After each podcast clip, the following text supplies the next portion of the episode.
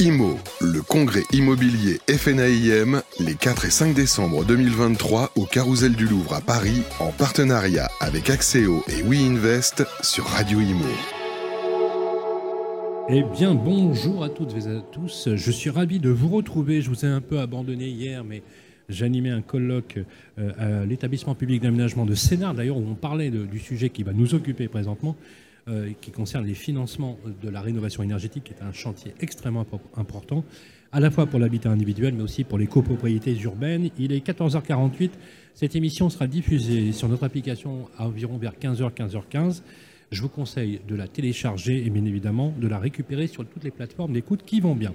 Alors, vous l'avez entendu, on va parler de la rénovation énergétique dans son ensemble et particulièrement de là où ça fait mal. Et aujourd'hui, c'est les financements de la rénovation énergétique qui pose question et les solutions existent. On va en parler avec des experts autour de la table. Je suis ravi de les recevoir. Expert en financement de la copropriété chez PCF Consulting, c'est Christophe Bauduire. Bonjour. Bonjour Christophe, comment ça va? Très bien, je vous remercie. Voilà, merci d'être avec nous. là, on a un énorme sujet, donc on est parti ensemble, les amis, pendant une vingtaine de minutes. Il est le directeur développement euh, chez Réseau Copropriété, euh, directeur du réseau copropriété, c'est François Millet qui est avec nous. Bonjour François. Bonjour. Pour Domo Finance. Exactement. Merci d'être avec nous, un professionnel de l'activité. Et en l'occurrence, il est président de Synergiex. C'est Sylvain Lefebvre qui est avec nous, un autre Sylvain. Bonjour également. Comment ça va Sylvain? Bah, Très bien, très heureux d'être là et de parler d'un sujet qui nous tient tous à cœur. C'est très clair. Alors le pitch est, très simple. Euh, aujourd'hui, vous avez vu la feuille de route les amis, vous les avez vus, vous avez vu la feuille de route, le financement, euh, le volume de financement qui a été alloué aux différents véhicules qui portent la rénovation énergétique. Je fais en particulier notamment à ma prime Rénov et euh, France Rénovation et tous les dispositifs qui existent. Il existe des dispositifs de financement privés aussi. Je fais allusion au C2E par exemple. Il existe différentes solutions aussi avec des ALEC locales, des euh, relais locaux, départements, régions. quand on voit le volume concerné par la rénovation énergétique, Sylvain, on a le vertige. Alors oui, on a le vertige parce que finalement, euh, tout ça est parti euh, historiquement de, DPE non obligatoires. On a empilé des couches et des couches et des couches. Mhm. On a rendu les choses euh, finalement obligatoires sans, remettre, sans refondre totalement le système. Donc, comme une bonne tradition française, on a accumulé les couches au fur et à mesure du temps qui passe. C'est un constat, c'est pas une critique, mais en attendant, on, finit par hériter d'un système qui devient plus contraignant qu'autre chose et peut-être qu'il aurait fallu le repenser différemment. Un constat est clair, en tout cas, un, ça ne va pas aussi vite que ça devrait aller. Deux, les, enjeux d'un seul coup deviennent prioritaires pour une raison très simple, c'est que le DPE est devenu obligatoire, euh, que le coût d'énergie a sacrément augmenté et que la valeur locative décroît en fonction des deux premiers paramètres. Et donc tout ça devient, euh, rend euh, une conjoncture totalement différente d'il y a 18 mois, où euh, on ne parlait pas autant. J'ai le souvenir d'être déjà venu sur ce salon les années précédentes. L'enjeu n'était pas aussi fort qu'aujourd'hui. Je pense qu'on va en débattre C'est très avec clair. collègues. c'est vrai que, quand on voit, François, les, les, chiffres, je pense sur les sept lettres énergétiques, uniquement celles concernées à court terme, 2025, 2028, je ne parle même pas encore de 2024, de 2034. Mm. Je prends juste la programmation des quatre prochaines années avec des directives qui ont été d'ailleurs annoncées hein, par le ministre du Logement. Hein. On parle euh, quand même de plus de 200 000 rénovations euh, accompagnées. Euh, on s'est amusé à faire quelques calculs. Hein. On a pris une valeur à l'unité. et quand on a pris les dispositifs d'aide différents, et variés, on s'est dit qu'on était très très loin du compte. François, le sujet de la rénovation énergétique est-il un sujet de financement? Le sujet de la rénovation énergétique est aussi un sujet de financement. Vous avez raison, Sylvain. Pour rebondir sur vos propos précédents, donc, euh, les enjeux de la rénovation énergétique sont énormes. Les obligations, les différentes contraintes euh, publiées donc, qui imposent la réalisation sur des agendas très courts, somme toute, des travaux de rénovation énergétique, fort logiquement, font, euh, font en sorte que pour mener à bien, hein, pouvoir concrétiser ces projets de rénovation, effectivement, le levier du financement est le sujet qui se pose, c'est le sujet d'acuité. Quoi. Alors le levier du financement, donc euh, il y a différents volets finalement. Hein, Est-ce qu'on parle du financement global? Est-ce qu'on parle du financement du reste à charge? Voilà, comment? Parce que souvent, les Français sont complètement... Euh, sur la matinale que j'anime tous les samedis sur Sud Radio, on a fait des enquêtes. Les Français disent, c'est pas, le sujet, c'est pas de savoir si je veux faire les travaux, je veux faire les travaux. Il faut, qu'on arrête de dire que les Français ne veulent pas faire les travaux, ils veulent faire les travaux. Mais ils n'arrivent pas du tout à faire le tri dans les méandres parce qu'on parle de rénovation globale, on parle de rénovation par geste, on parle du reste à charge. Ils ne savent pas trop comment ça fonctionne. Vous avez raison. Hein. Donc, le sujet du financement doit se, comprendre dans sa globalité. Il y a des, différents, différents dispositifs qui permettent aux, copropriétaires de pouvoir réaliser leurs travaux de rénovation, des aides collectives, des aides individuelles. Et vous parliez, Sylvain, de, reste à financer, hein, qui est la dernière brique finalement du, euh, sujet pour pouvoir euh, exposer un projet dans sa globalité aux personnes qui souhaitent réaliser leurs travaux de rénovation énergétique. Hein, euh, le, sujet du, reste à financer est, lui, considéré de manière, de manière particulière avec des solutions de financement qui sont, qui sont dédiées donc, aux copropriétaires, dont Domo Finance assure le déploiement. Et il y a un une grosse partie euh, du, sujet qui consiste à présenter ce dispositif dans l'ensemble du dispositif qui est proposé et accessible aux copropriétaires. Euh, voulais être un petit peu provocateur, je pourrais vous dire que finalement, le, financement, c'est devenu un véritable millefeuille. Oui. Euh, voilà. Comme les injonctions normatives qui frappent, l'immobilier. Et le premier sujet, ce qui est le plus important en amont, dans le discours, dans, la construction du projet, c'est d'expliquer donc aux copropriétaires quelles sont les différentes aides auxquelles ils vont pouvoir accéder. Encore une fois, les aides collectives, les aides individuelles, et pour le reste à financer, quelles sont les solutions Est-ce que c'est lisible? Est-ce que c'est lisible pour le français moyen? Il n'y a pas l'habitude de ça. Vous avez raison. La question, est-ce que c'est lisible? Oui, à nous de le rendre lisible. Parce que c'est vrai que quand on va sur le portail, vous savez, de France Rénovation, euh, et qu'on voit le portail, il faut être objectif, c'est plutôt bien fait. Ouais. Euh, le scoring est plutôt bien. Les champs à compléter, vous savez, pour obtenir euh, des informations, ma prime réno, ma prime sérénité. Voilà, il y a plein de sujets. On peut calculer le reste à charge, on peut calculer les, aides. C'est après que ça se complique. C'est vraiment après que ça, se complique. Je vais donner la parole euh, à, Christophe justement. c'est intéressant ce que vous disiez, François. le financement, c'est pas le financement, c'est les financements avec un pluriel. Oui. Le, problème qui était abordé donc, par Sylvain et François est très juste, c'est que... Et puis il y a deux types de financement. Voilà. Il, y a, le financement des copropriétés, oui. Et il y a 60% euh, du parc immobilier, c'est de la maison individuelle. Hein. C'est ça. Alors, Déjà, rien que sur la copropriété, on a une problématique de dialectique. Ce que vous avez très bien dit, c'est quand on parle de reste à charge pour un copropriétaire, il y a un nombre d'informations qui fait qu'on ne sait pas si c'est le reste à charge avant déduction des subventions ou englobant l'ensemble géré de la cote-part. Et donc déjà, il faut traduire à un copropriétaire ce qu'on appelle le reste à charge. Donc ça, c'est un premier effort. Parce que derrière, la complexité, c'est que quand on parle de c Oui, d'accord que le reste à charge, pour ceux qui nous écoutent, c'est le solde net qui reste à payer, déduction faite des aides Exactement. qui ont été mis en place. Exactement. aide privée C2E, oui. ok, mécanisme de financement, aide locale, les ANEC locales, Exactement. et Ma prime rénov. Tout à fait. D'accord. Et donc le reste à charge devient le reste à financer au sens du crédit du terme. Voilà, exactement. Et, c'est là où il y a une. c'est clair. Voilà, il faut une clarté ah qui est très souvent qui n'est pas, c'est qu'à un moment donné, on parle euh, de financement. Et d'ailleurs, la vraie complexité, on dit les financements qui sont apportés par les pouvoirs publics. Et en fin de compte, ce n'est pas des financements, ce sont des subventions. Et notamment, ma prime Renault n'est pas un financement. ce que vous dites. Et oui, parce que souvent, il y a dans la dialectique utilisée par les pouvoirs publics, on dit c'est le financement, ma prime Rénov. à quel moment une subvention est un financement Une subvention, c'est comme un apport personnel dans un projet immobilier. C'est une, aide. Et donc, la traduction pour un copropriétaire, c'est bien le reste que je dois sortir, ou bien de mes propres deniers, ou au travers d'un financement collectif, tel que le fait Finance, à Caisse d'épargne, d'autres tiers gérés de la place. Et ça, c'est un, vrai, un vrai problème. Mais là, la complexité qu'a évoqué Sylvain tout à l'heure, très justement, euh, c'est qu'il y a énormément de champs des possibles. Et malheureusement, et je remercie encore François qui représente Domo Finance, il y a très peu d'acteurs financiers pour accompagner ce paiement du reste à charge.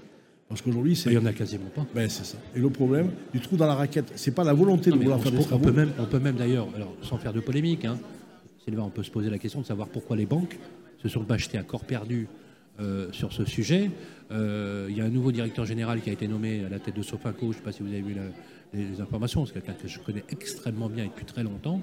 Euh, la première chose qu'il a fait quand il a pris ses fonctions, c'est de m'envoyer un mot en disant ça va cartonner dur en financement euh, de la, de la rénovation urbaine. Et il a tout compris quand il dit ça. Alors il faut peut-être expliquer euh, qu'il y a, lorsqu'on parle, lorsque les médias parlent de, de, financement de la copro, il y a d'abord le collectif, il y a, il y a tout, tout, tout, le parc HLM, il y a le parc dégradé d'abord, avant tout, le parc HLM qui lui a des financements autres et, de, l'État via la Banque des Territoires, entre autres. On ne parle pas, de la même, du même On parle pas de la même chose, mais c'est un parc important parce que lorsqu'on parle des chiffres et des, et des copros à rénover, on mélange souvent, je le vois dans les médias, l'intégralité des chiffres. Il faut, bien, faut bien, faire la différence. Oui, parce qu'on parle... parle... du principe que c'est le logement, le logement bien sûr, social, le logement privé. Alors le logement, dans sa globalité, de toute façon, ça reste une bombe sociale. Euh, aujourd'hui, un ménage euh, moyen euh, qui va consommer 1400 euros par an d'électricité qui va avoir encore les prix qui vont augmenter. S'il fait rien, globalement, il va être en situation de difficulté pour, payer euh, son, chauffage, donc il va moins se chauffer. Dans un monde où sa copro va se dégrader en termes de valeur. Bref, on voit bien euh, que l'État, je pense que l'État, je pense qu'on vous partagez, messieurs, avec moi au moins ce point de vue, et puis le reste aussi d'ailleurs, mais c'est qu'il y a, y a une vraie bombe sociale et un vrai enjeu que le ah, gouvernement... Vous aussi, vous partez du principe qu'on est à l'aube d'un choc social. Même le ministre en a parlé. Bien sûr, mais évidemment qu'on est, il n'y a pas d'autre solution que de rénover, d'accélérer le mouvement pour sortir. Alors soit on touche à la réglementation, on dit finalement on vous enlève la réglementation et les performances énergétiques et on vous remet un bouclier tarifaire, mais comme ça ne va pas être le cas, de toute façon il va falloir rénover. Ah mais c'est clair. Donc on parle bien du parc privé et quand on parle du parc privé, on parle bien d'une part des copros et d'une part des habitations, vous avez raison de le rappeler. Et sur la copro, moi aussi, je ne peux que me féliciter euh, d'être à côté euh, de Demo Finance, euh, qui est à ma droite, ce qui est un signe et qui traduit... Acteur incontournable du financement. Bien sûr, mais parce qu'ils ont compris, parce que je pense que BNP, mais il ira mieux que moi, et, EDF évidemment ont compris l'intérêt et ce marché. Alors votre question, j'y reviens, c'est pourquoi les autres banques n'y viennent pas? Parce que c'était d'abord un marché niche non obligatoire il fallait presque avoir une vision d'entreprise à mission il y a quelques années pour y aller, comme je pense que vous y êtes allé. Mais il fallait, y penser parce que c'était un marché qui n'était pas le plus facile. Et pourquoi aller sur un marché Je me mets à la place des autres banques. Pourquoi aller sur ce marché du financement de la copro quand l'habitation, on, doublait les chiffres tous les ans du financement simple sans se compliquer euh, la vie et sans créer des modèles? Alors là, c'était un marché de niche, et d'un seul coup, le marché de niche devient le marché phare, et le marché dont on rêve tous d'avoir désormais, se dire, mais pourquoi les autres n'y sont pas allés? Ah bah, Les autres n'y sont pas allés parce qu'ils n'ont pas eu le courage d'aller chercher ce marché et d'avoir la vision euh, que porte, je pense, de Finance aujourd'hui. On peut que se féliciter, que se féliciter d'avoir des acteurs. C'est très juste. Alors, c'est bien de l'avoir euh, de, l'avoir appelé, parce que vous doutez bien que la question, on l'a posée dans nos différentes interventions. Effectivement, le, manque de profondeur de marché et de vision euh, qui porte. Pourquoi justement Domo Finance, vous, qui est issu quand même de grands groupes multinationaux, nationaux, euh, dans lesquels on pourrait supposer, je ne dis pas que c'est le cas, qu'il y a une force d'inertie dans des décisions stratégiques. Alors vous, pas de souci, vous avez été opérant tout de suite. C'est ça. Hein, c'est quoi C'est l'ADN de, l'énergéticien C'est quoi euh, C'est l'ADN de, nos deux actionnaires, hein, l'énergéticien EDF et euh, notre second actionnaire BNP. ces deux actionnaires, donc il y a maintenant plus de 10 ans, donc, euh, ont cru et ont voulu donc euh, être un acteur majeur donc sur le, marché de la rénovation énergétique. Juste rappeler que Domo Finance donc, euh, est un établissement financier donc, dont l'objet est de financer l'ensemble des travaux de rénovation énergétique liés à l'habitat. Et puis vous ne faites pas que d'ailleurs de la rénovation énergétique en financement, mais ce que je veux dire c'est que vous y êtes mis très tôt. Oui. Mais qu'est-ce qui a fait que, j'aimerais comprendre, Qu'est-ce qui a fait que vous saviez que l'aspect normatif allait devenir contraignant? Est-ce que vous imaginiez que les DPE soient, soient devenus opposables, par exemple, ce qui n'était pas le cas à l'époque? Tout ça, euh, en toute humilité, on pouvait euh, imaginer le, le, subodorer ou anticiper. Vous avez perçu le fait que ça devenait le chantier du siècle Exactement. Et euh, l'idée, la stratégie au départ de nos deux actionnaires était aussi d'apporter des solutions à un besoin qui était exprimé euh, que ce soit auprès de BNP ou auprès d'EDF, donc de, discuter, de rencontrer des, euh, professionnels de la, rénovation, des syndics, qui nous disaient voilà, j'ai des enjeux en termes de rénovation sur des, euh, propriétés. On, se souvient que la grande majorité des copropriétés, elles ont, vu le jour avant le premier choc pétrolier. Et il y avait un besoin de, de financement donc pour avoir le levier qui pouvait encourager la prise de décision pour réaliser ces travaux on sait qu'en copropriété, la prise de décision pour réaliser des travaux est, beaucoup plus longue. La temporalité particulière est très longue. Revenir sur les, contraintes réglementaires. Est-ce que, ça, est-ce que, alors, si vous permettez, je vais mettre les pieds dans le plat. Allez-y. Est-ce que c'est ça qui explique qu'en volume chiffré d'aide, l'habitat individuel est nettement devant ah, Parce que le schéma de décision est beaucoup plus court. Je suis propriétaire de ma maison, je mets une pompe à chaleur, je fais une rénovation euh, intérieure, extérieure, peu importe, une rénovation globale, je fais mon dossier de financement, il y a forcément une, très, société très sympa, qualifiée RGE, on en parlera tout à l'heure, la qualification, qui va me faire les travaux, Et c'est fait. Parce qu'on a calculé sur ma prime rénov, celle qui était attribuée à, l'habitat individuel et à l'habitat collectif, vous, connaissez les chiffres, hein, c'est sans appel. Hein. Mmh. Est-ce que ça veut dire, alors je vais être volontiers, volontiers provocateur, que la copropriété, ça a du mal à décoller? Christophe C'est le, circuit de prise de décision. on a vu hein, le, volume de dossiers actuellement instruits et franchement. Alors, il y, a deux phénomènes. Euh, le premier, c'est que le particulier, il s'instruit au cas par cas par le particulier lui-même. Sur la copro, il ne faut pas oublier un autre phénomène qu'on oublie quand même et qui pourtant n'est pas très loin, c'est le Covid.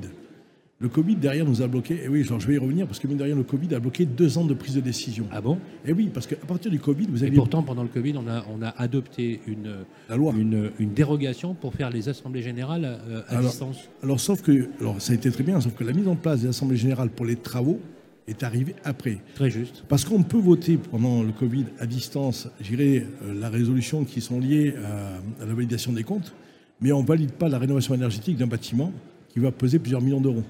Parce que d'abord, la complexité d'un copropriétaire, c'est une prise de décision par code-part. Et, si vous voulez, la complexité, c'est de traduire le montant global d'une copropriété qui peut atteindre plusieurs millions d'euros en code-part pour un copropriétaire et en mensualité pour celui-ci.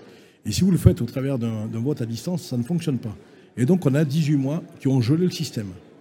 Donc ça veut dire qu'on est passé après le Covid pour mettre en route, j'irai les nouvelles euh, assemblées générales qui ont permis de débloquer. Euh, Donc vous voulez dire que la force d'inertie qui a été générée à cause du Covid, qui a été un drame national, 18 mois, a fait quasiment deux années.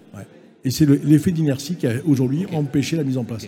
Sylvain, le, délai de décision pour une copropriété, c'est combien concrètement? Alors, je vais vous le traduire différemment euh, en vous disant que globalement, une une copropriété en travaillant euh, avec deux ETP, deux personnes à temps plein pendant un an, globalement arrive à financer 30 copropriétés par an. Donc, combien de copros au niveau national? Et voyez le, la, la, lourdeur des circuits entre le conseil syndical qu'il faut d'abord acculturer, le syndic, etc., les codes parts d'opposition, enfin tout ce que vous connaissez par cœur. Et en fait, la réflexion euh, du législateur actuel est de dire comment on peut simplifier le circuit de décision d'une copro pour euh, accélérer le mouvement. Ça. Euh, on n'arrivera jamais, c'est tellement complexe un dossier à monter entre le nombre de copropriétaires, la différence, le statut eh de chacun. Ça viendra de la loi? Eh ben, on, considère. Est-ce que ça viendra de la décision politique? Alors, je vais revenir, bien sûr, soyons clairs, et ça revient à ce que je vous disais en préambule tout à l'heure. À un moment donné, il va falloir se mettre tous autour d'une table, simplifier, de se dire comment on rebâtit et, comment on revoit le dossier dans sa intégralité sans empiler les couches, ce qu'a rappelé François également tout à l'heure, et de se dire on repart pas d'une feuille blanche, mais comment on a une vision différente. Et, moi, je voudrais juste dire un mot. Lorsque hum, il y a, le Covid est apparu, puisque Christophe en parlait, lorsque le Covid est apparu, une chose était très claire, c'est qu'il a, fallu, il a fallu prendre une décision urgence parce que c'était un cas d'urgence. Mmh. Les PGE ont été mis en place très vite. Et comme par hasard, il y a eu une garantie qui s'est faite, d'accord, avec euh, la BPI. Je vois, très bien, je vois très bien à quoi vous faites allusion. Donc, quand on a une volonté politique, on est capable d'y arriver. La volonté politique, elle va naître et elle va se mettre en place. C'est le sentiment que j'ai en tout cas, c'est la conviction que je porte. Elle va se mettre en place parce que la bombe sociale qui arrive derrière fait que euh, ça va, il va falloir bouger très vite, comme il a fallu bouger très vite pour la période Covid et aider les entreprises. il n'y a que ça, que cette prise de conscience et cette urgence face aux vrais défis, à l'augmentation toujours du coût d'énergie pour les ménages euh, qui, qui en consomment, que, les choses vont enfin évoluer et bouger. Ce que vous dites est crucial parce qu'en en fait, en substance, euh, on peut dire deux choses que je comprends. On a vécu les propriétaires, les propriétaires euh, investisseurs, les propriétaires occupants, les locataires aussi, à, un autre niveau. Je prends le, le cas par exemple de l'aide pour le logement notamment. On subit une inflation normative et un matraquage fiscal sans précédent. Moi, ça fait, je suis dans le métier depuis un peu, plus de 30 ans, 35 ans. J'ai rarement vu, en, une si courte période, une inflation normative et fiscale de cette nature. À tel point, à tel point qu'on a calculé le volume de, désinvestissement euh, pour des petits investisseurs. Et puis, ça, ce qui serait bien aussi, c'est de casser un peu le mythe. Euh, il n'y a pas des multipropriétaires euh, infâmes qui logent euh, qui loge les pauvres, les pauvres Français dans des conditions euh, euh, innommables. Même si le rapport d'Oxfam, hein, je sais pas, vous avez entendu parler du rapport d'Oxfam, qui a pointé les inégalités au logement, qui n'a pas tort d'ailleurs sur notamment l'explosion des prix. Il faut être honnête, dans les dix dernières années, les prix ont été multipliés par quatre, pas les revenus. les volumes de loyers aujourd'hui sont très importants, on subit une inflation absolument, absolument importante. On a calculé le volume euh, des étiquettes F et G, dont une grosse partie du parc est concernée, notamment à Paris, 32%. Oui. Et si on réunit étiquette F, G, donc 2025, c'est demain, on est d'accord. hein, c'est là. Alors, a fortiori 2028-2024. Et qu'on a calculé en fait quel était l'état du parc. On se rend compte que les deux tiers dans les grandes métropoles, les deux tiers, c'est E, F et G.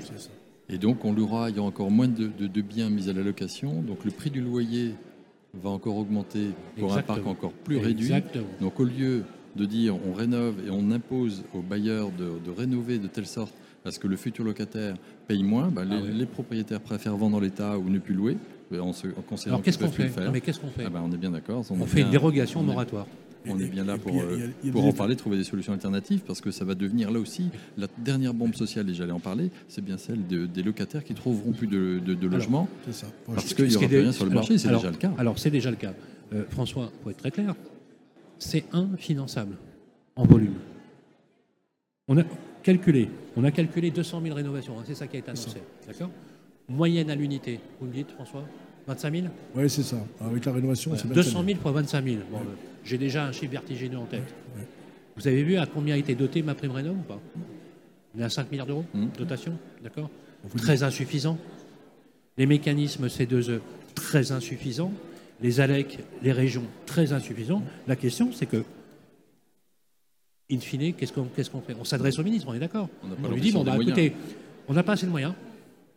Vous, vous êtes un acteur de la rénovation énergétique, vous demandez qu'à bosser, qu'à aller euh, faire le truc, mais faut- encore faut-il qu'on vous donne un peu les moyens de, de- de vous déployer.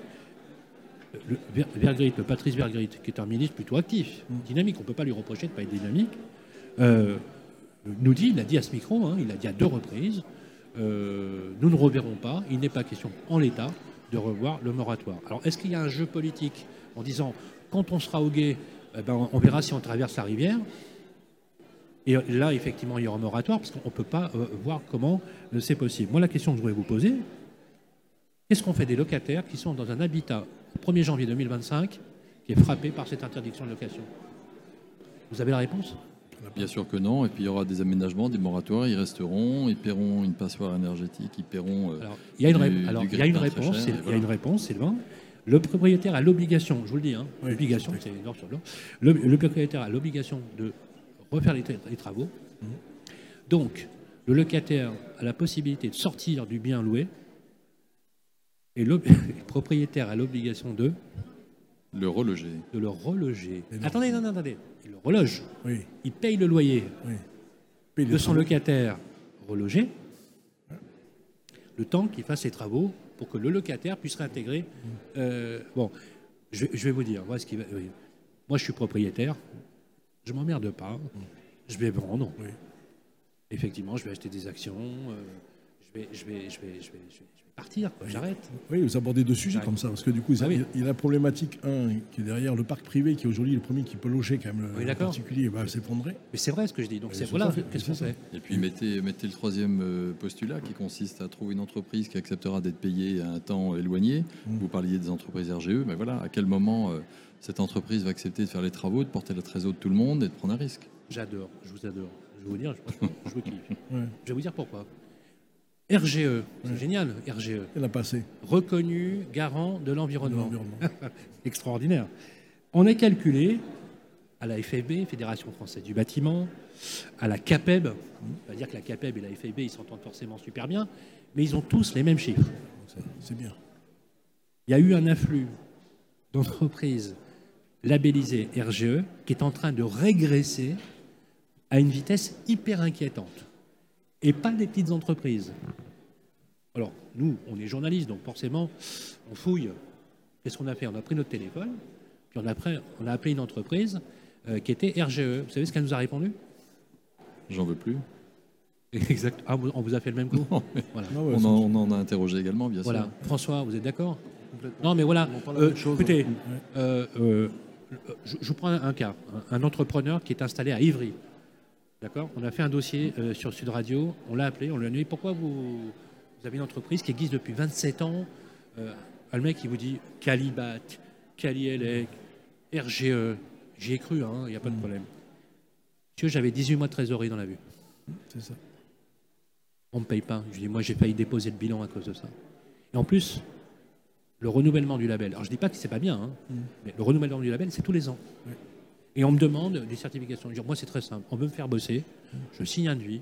Je suis déjà assuré en RCP, responsabilité civile professionnelle. Ça suffit. Au revoir. Et donc, on a, vous savez combien d'entreprises? 10 000 entreprises ont renoncé au label. Alors, j'ai posé la question au ministre. Oui, mais euh, voilà. Oui, il nous a répondu à côté, bien évidemment, euh, so- so- soyons très clairs. Mais c'est un vrai frein, bien sûr. Ça, va, ça fait partie des Comment propositions globales de, rénovation? Bah, bien sûr que non, surtout que si elles ne le sont pas. Alors le problème, c'est que moins on va avoir d'entreprises RGE, plus ils vont avoir un carnet d'adresses plein, plus ils vont se permettre de pouvoir augmenter, de marger un peu plus, moins il y aura de concurrence. Et ça, fait totalement l'inverse de ce qui est souhaité. On veut certes des gens qualifiés, mais on les veut en nombre. Et est-ce que le, le- la qualif euh, doit la contrepartie d'un prix payé pour l'avoir Ou est-ce que c'est un cursus formation, comme dans plein d'autres métiers, euh, est porté peut-être par l'État qui va vérifier que ces entreprises, comme c'est le cas dans le monde du courtage dans lequel je viens, dans le monde de l'assurance, on doit faire une formation, on a 150 heures, Ouais, 165 eh oui, heures ça. par an, Ouais, qui doit être validée et, et dire, OK, En fait, vous êtes en train de donner les solutions, là, concrètement. je peux en parler. Il faudrait peut-être laisser les entrepreneurs prendre les solutions. François, vous êtes d'accord Complètement. Est-ce que c'est un sujet, vous, en tant que financeur Les entreprises labellisées? Évidemment, évidemment, puisque euh, sur le sujet du, du financement du reste à financer, donc on est, euh, on est l'interlocuteur de ces, de ces acteurs pour la réalisation des travaux et leur financement. Quoi.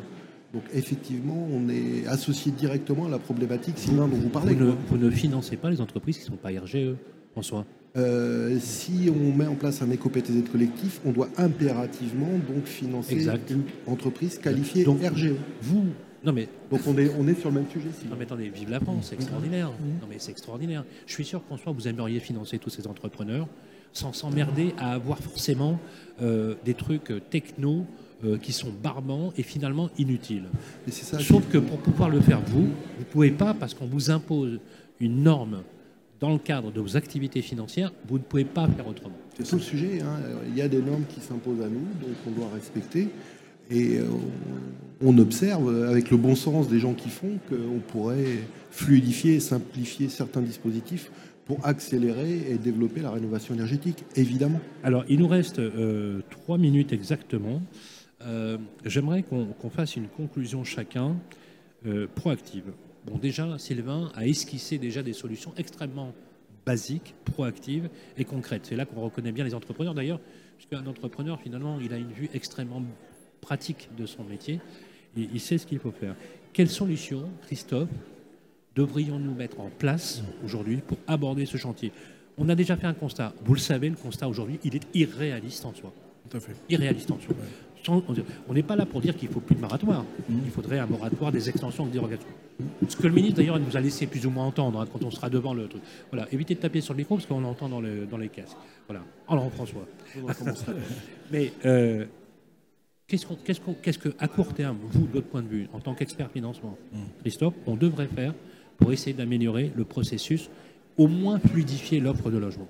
Il y, a, il y a deux éléments. Le premier, on va en parler très rapidement, euh, c'est la prise de décision de l'Assemblée générale. Donc ça veut dire que derrière, il faut simplifier les prises de décision euh, et modifier euh, la décision à l'article 25 ou à l'article 24. Il y a des choses qu'il faut corriger très rapidement, qui sont des vrais freins. Ça, c'est possible. Hein. Ça, c'est ouais, possible. Et c'est rapide à mettre en place. Exactement. Donc ça, c'est un premier point. Le deuxième point, il faut des acteurs financiers plus importants sur la place. D'ailleurs, vous avez posé la question, pourquoi les banques ne sont pas jetées à corps perdu là-dessus?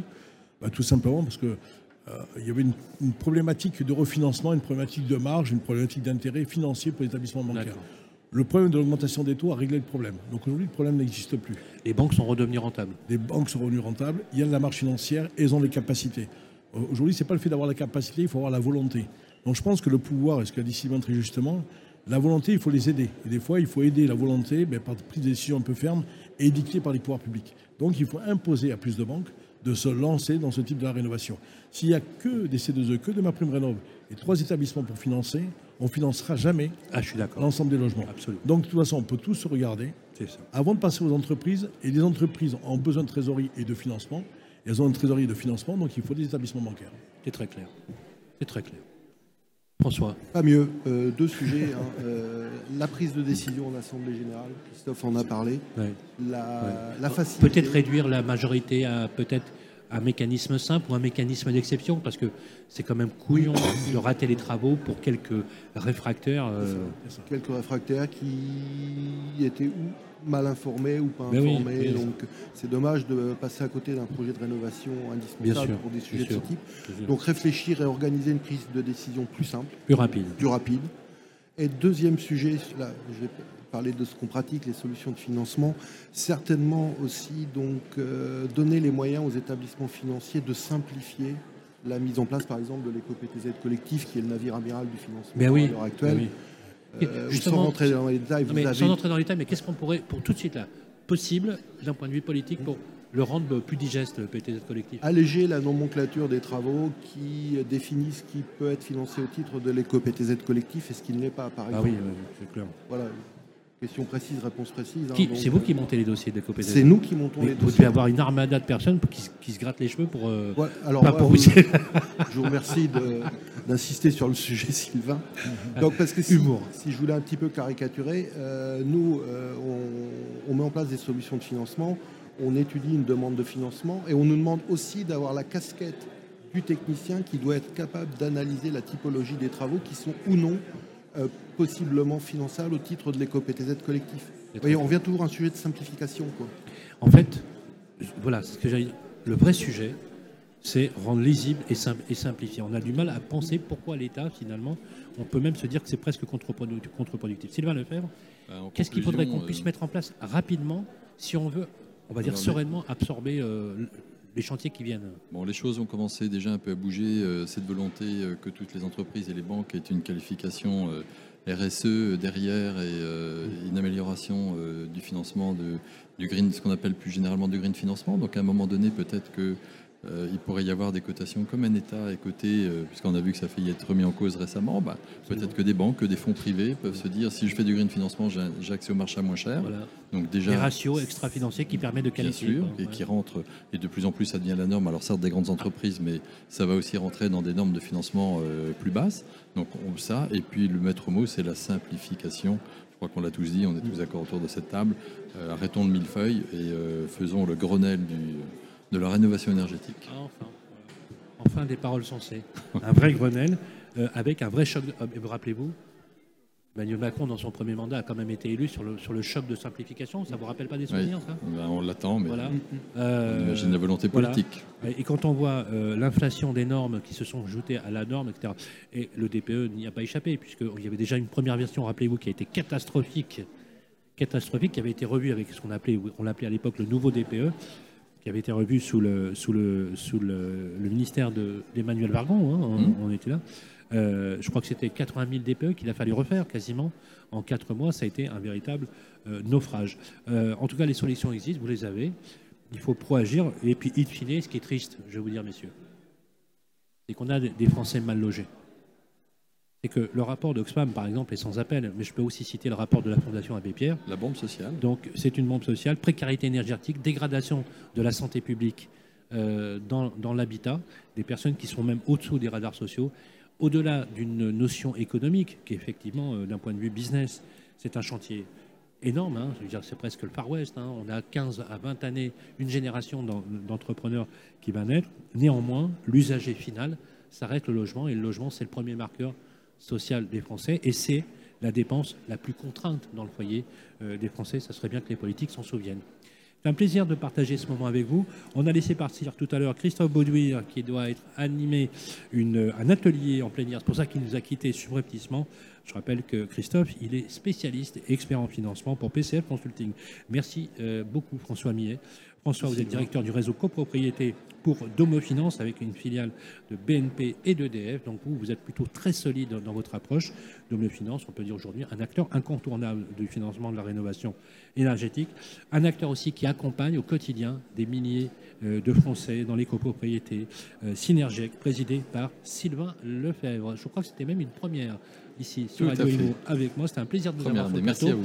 N'hésitez pas à revenir nous voir, bien évidemment. On parlera beaucoup de ces sujets que euh, la rénovation énergétique, c'est un sujet sujet à épisode. Hein. On ne cessera d'en parler jusqu'au minimum en 2034. Donc on a quand même pas mal d'années devant nous. Merci à toutes et à tous. Il est exactement 15h22. on se retrouve dans quelques instants. IMO, le congrès immobilier FNAIM, les 4 et 5 décembre 2023 au Carousel du Louvre à Paris, en partenariat avec Axéo et WeInvest sur Radio IMO.